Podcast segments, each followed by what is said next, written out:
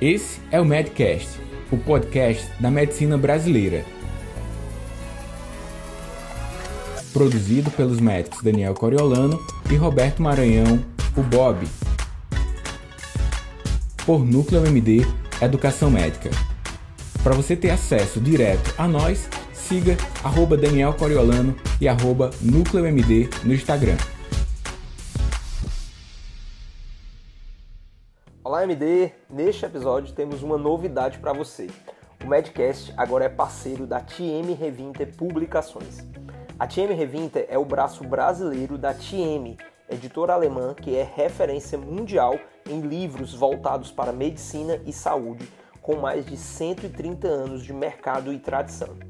A partir da publicação deste episódio até o dia 15 de setembro, você que acompanha o Medcast tem 30% de desconto em qualquer livro da loja virtual da TM Revinter.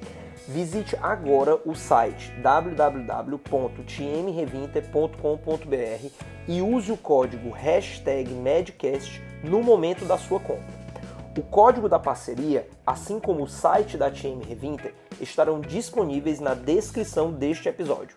Essa é uma excelente oportunidade para expandir seus conhecimentos na sua área de atuação com uma das maiores editoras de livros de medicina do mundo. Hoje temos conosco o Dr. Paulo Cauí Petri. Ele é mestre e doutor em epidemiologia pela Universidade Federal do Rio Grande do Sul, na qual é professor associado 4.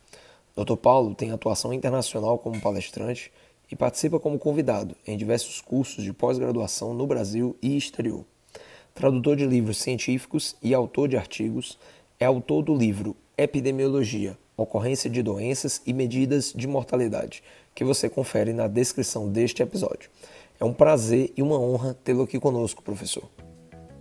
Agradeço muito o convite para participar desse evento. O Medcast tem se tornado cada vez mais conhecido no Brasil e com conteúdos de qualidade, então para mim é um grande prazer participar desse evento com vocês.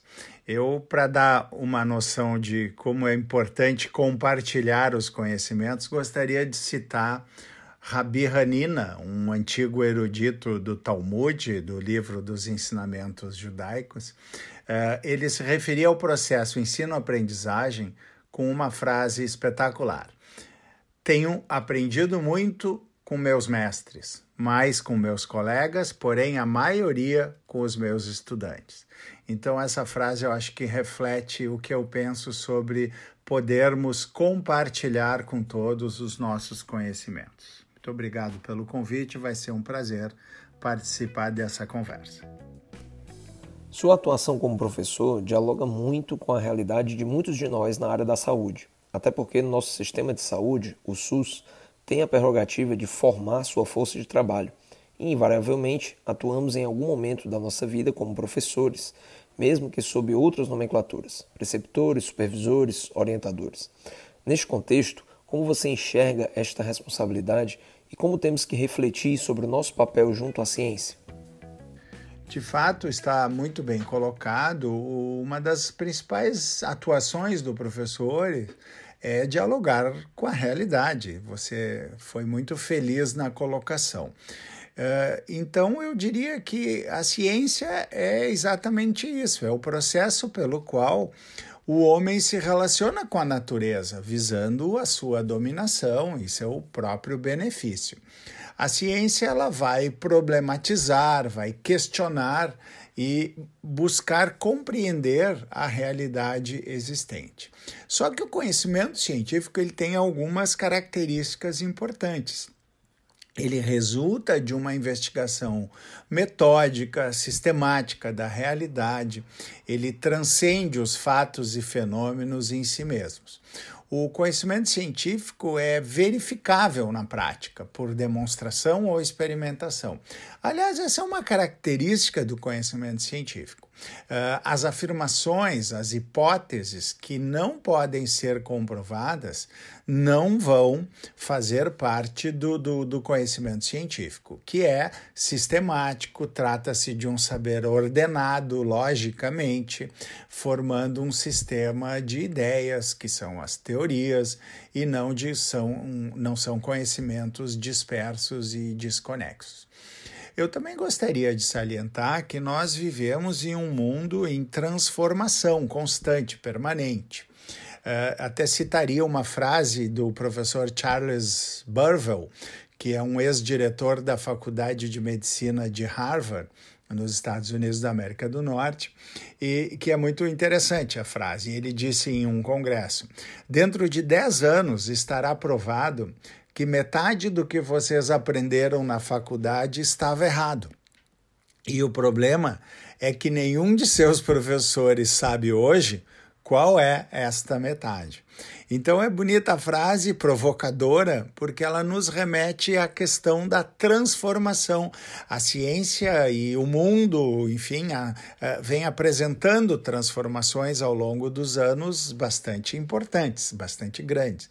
Eu citaria talvez um exemplo clássico de uma empresa inovadora que terminou à beira da falência, que é a Kodak, todo mundo conhece. Na década de 70, a Kodak era detentora de 90% das vendas de filmes fotográficos para o mundo inteiro e câmeras fotográficas uh, uh, no mundo inteiro era propriedade praticamente exclusiva da Kodak. Até que em 1975, um dos seus engenheiros, chamado Steve Sasson, uh, apresentou uma ideia à direção da Kodak, que é a criação de câmeras fotográficas sem filmes. E isso choca a direção, porque, como a Kodak vendia no mundo inteiro e dominava o mercado, aquela era uma ideia estapafúrdia e esse sujeito, essa ideia não foi considerada, não foi valorizada. E vocês reparem que, bom, é, é óbvio que esse engenheiro levou a sua ideia a outras pessoas empreendedoras, e que perceberam o potencial da ideia, e essa ideia criou uma disrupção importante na, na, na indústria, e hoje ninguém mais compra filmes fotográficos. As, as câmeras são digitais, os telefones fazem as nossas fotos. Então você veja que às vezes uma ideia inovadora que tem embasamento científico também não é bem vista, não é bem-vinda. E essa disrupção, ela é importante na área da ciência porque ela quebra e avança, faz com que o conhecimento científico avance. Um outro exemplo que eu gosto de conversar com os meus alunos é o dos cigarros. Né? Se, se nós voltarmos no tempo, eh, nós vamos perceber que existia uma época em que era glamuroso fumar. O, o, tabagismo era considerado um hábito saudável, um hábito de, de vida charmosa, glamurosa, enfim.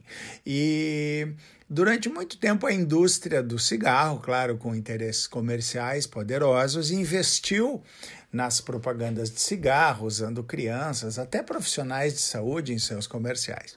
Até que em 1941 surge um estudo uh, de dois cirurgiões torácicos norte-americanos, os professores Oshner e Debaken, uh, a, fazendo o, uma, um contraponto àquela, àquele conhecimento dogmático da época eh, e dizendo que o fumo poderia ser a razão de câncer no pulmão.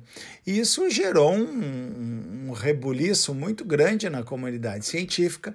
Claro que em 1941 o impacto de uma declaração dessas não era como hoje, com as redes sociais, com a internet, isso se propaga muito rapidamente. Na época, não tanto, mas de qualquer forma, uh, surgiu uma primeira hipótese da possibilidade de o fumo ser causa do câncer de pulmão.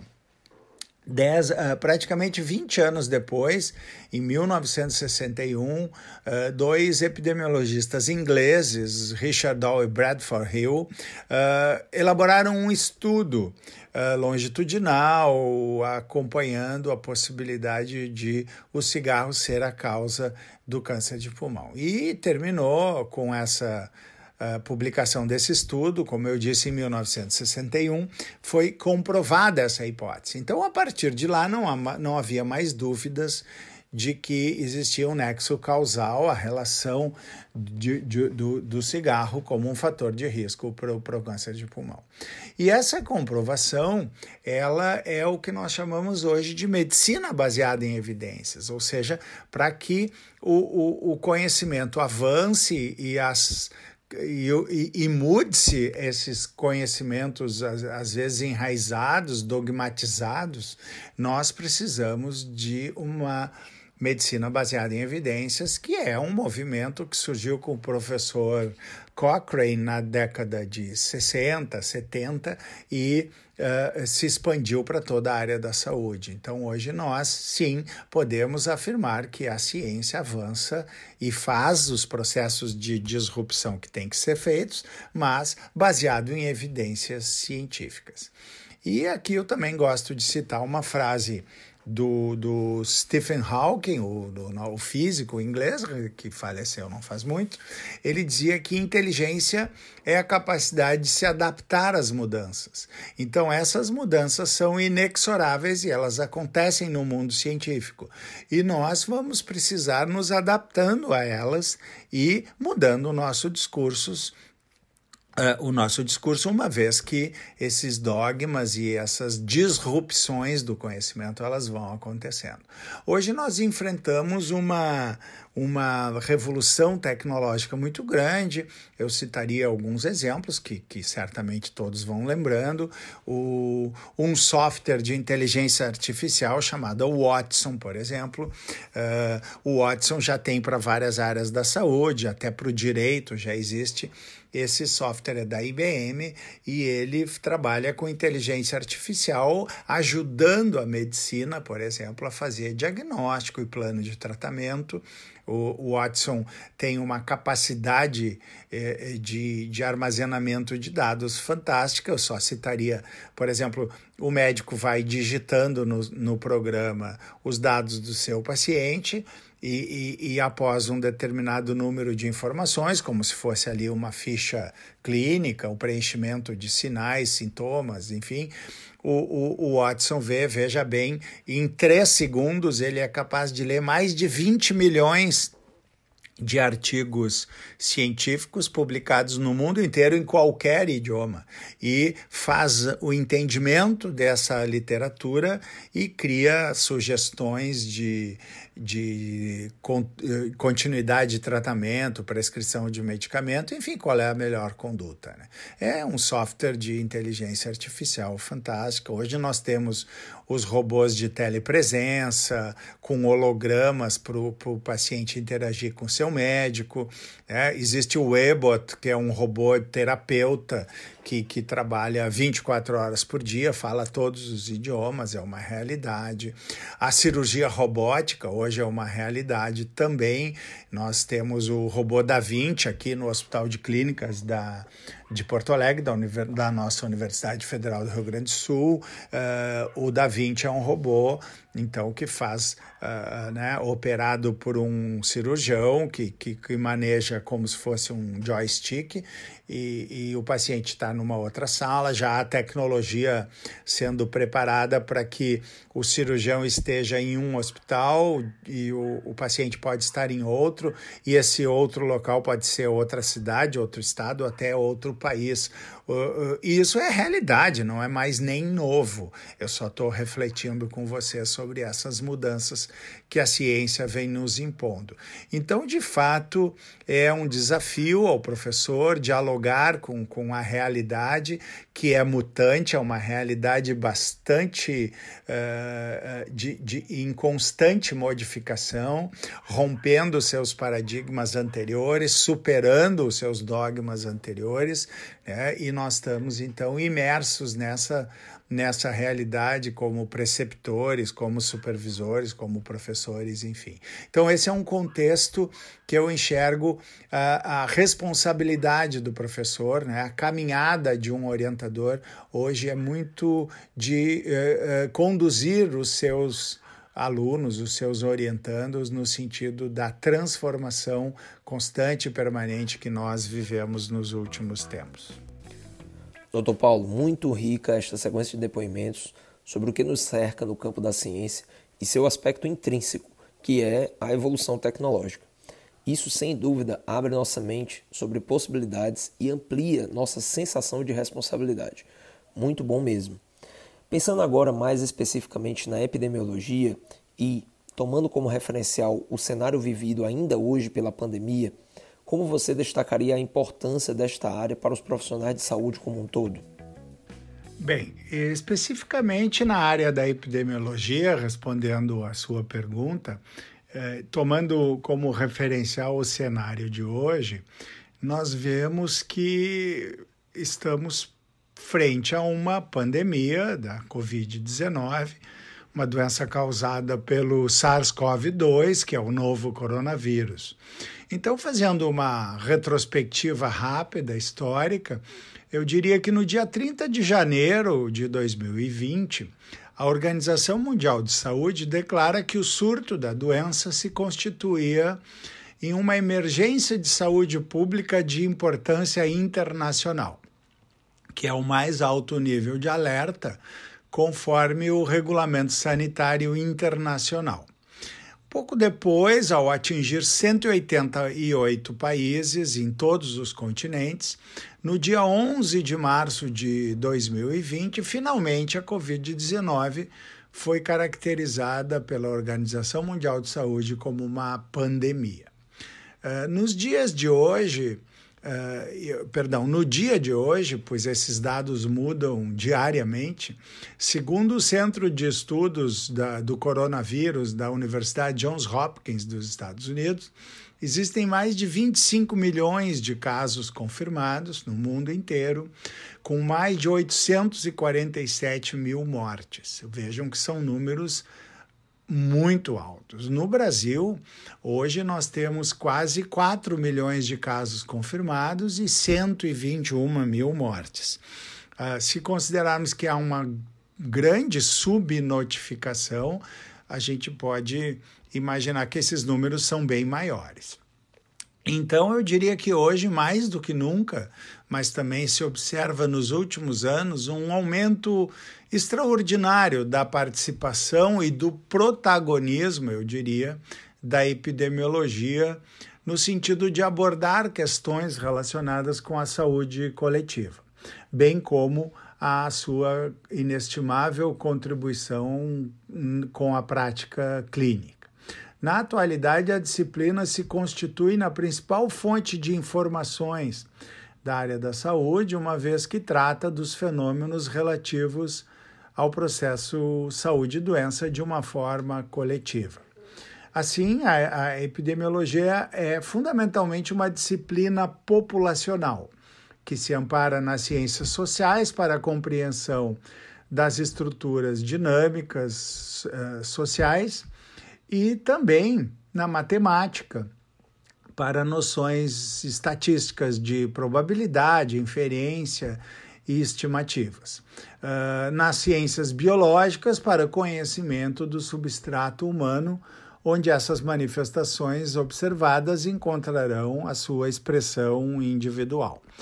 Uh, a palavra epidemiologia tem origem no idioma grego e é subdividido em três radicais. Epi significa sobre, demos, população, e logos, o estudo.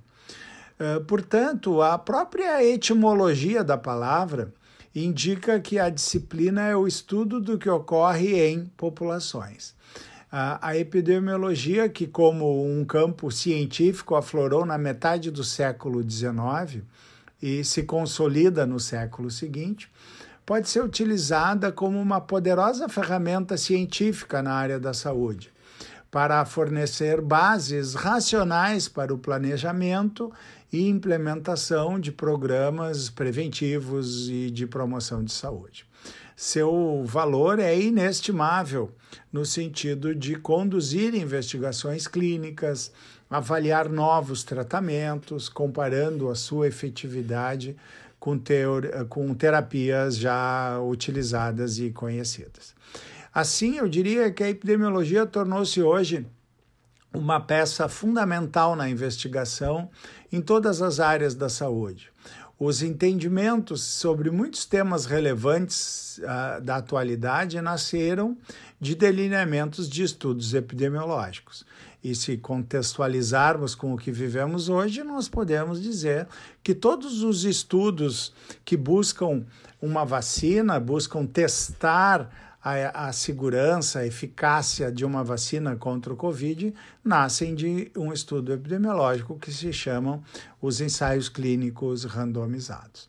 E, desta forma, a utilização da epidemiologia na abordagem das questões de saúde pública ou coletiva e da prática clínica tem crescido consideravelmente, bem como a disciplina tem se destacado, como eu disse, como uma importante ferramenta de gestão e tem prestado fundamental apoio a gestores, agentes públicos, formuladores de políticas públicas de saúde para seu desenvolvimento e avaliação.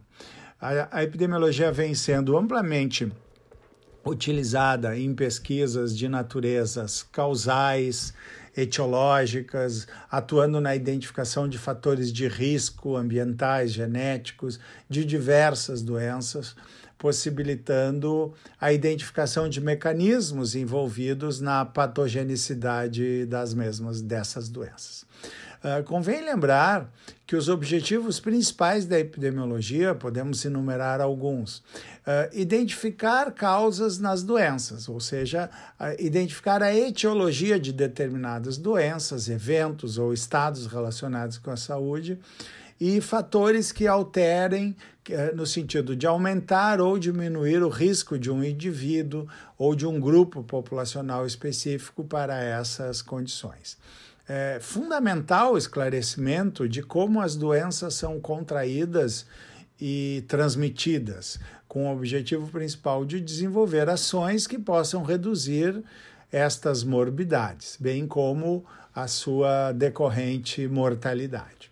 É, naturalmente, é, se for possível identificar os fatores causais ou etiológicos das diferentes enfermidades, estará então aí aberto o caminho para uma redução ou até mesmo eliminação dessas exposições, o que permitirá o desenvolvimento de bases racionais para a elaboração de planejamento e, e condução de programas de promoção de saúde, prevenção ou de redução de danos, que é o exemplo que eu já referi do, do das vacinas ou de tratamentos adequados para as diferentes doenças.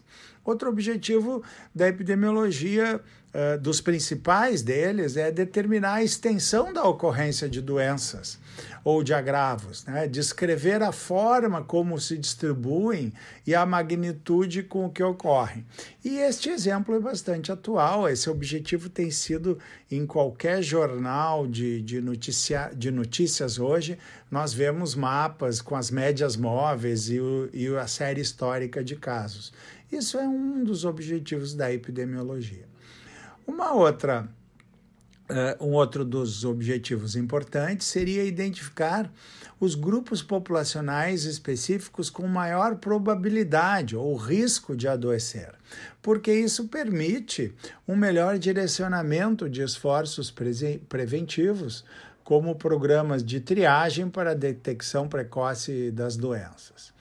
Uh, também a epidemiologia contribui no sentido de gerar dados para o planejamento, para a execução e avaliação de ações de prevenção, controle ou de tratamento de doenças. E desta forma se pode estabelecer prioridades, avaliar as medidas preventivas ou terapêuticas e os modelos de assistência à saúde uh, novos ou já existentes. Uh, também a epidemiologia permite que se conheça a história natural e o prognóstico de doenças. Certas doenças são mais severas do que outras. Algumas podem ser letais, enquanto outras não o são. Algumas apresentam maior tempo de sobrevivência do que outras. E o conhecimento da história natural das diferentes doença, e, doenças em termos quantitativos possibilita o desenvolvimento de alternativas para a intervenção, seja por meio de terapias ou através de novos modelos de promoção de saúde ou prevenção. A epidemiologia também nos ajuda a verificar as tendências no processo de produção e distribuição das doenças, o que permite nortear o planejamento estratégico na, na saúde a epidemiologia subsidia de forma cientificamente fundamentada o planejamento de políticas públicas relacionando questões ambientais, genéticas e outras no que diz respeito à promoção de saúde ou medidas de prevenção.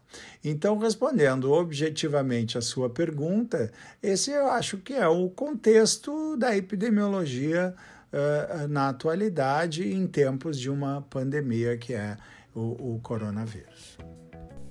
Bom, a todos que escutam o Medcast, agora nós vamos dar uma pequena pausa para ramificar esta sequência de informações tão ricas nesta entrevista. Você continua com a segunda parte deste conteúdo no próximo episódio do Medcast. Conheça um pouco mais sobre o nosso convidado na descrição deste episódio.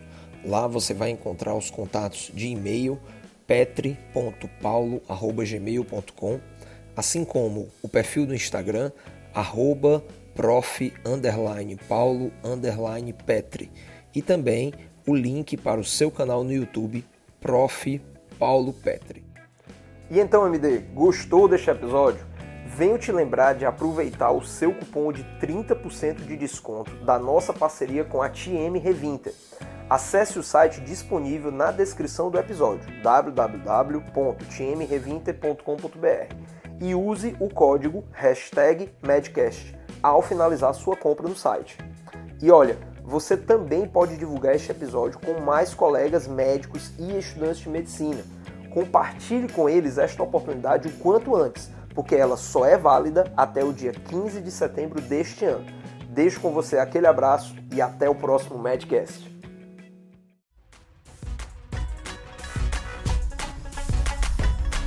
Obrigado por acessar o Medcast. Para você ter acesso à comunidade fechada do podcast e ainda ter acesso a web aulas, e-books, mini cursos, conteúdos complementares aos episódios publicados por aqui, faça parte do Medcast Premium.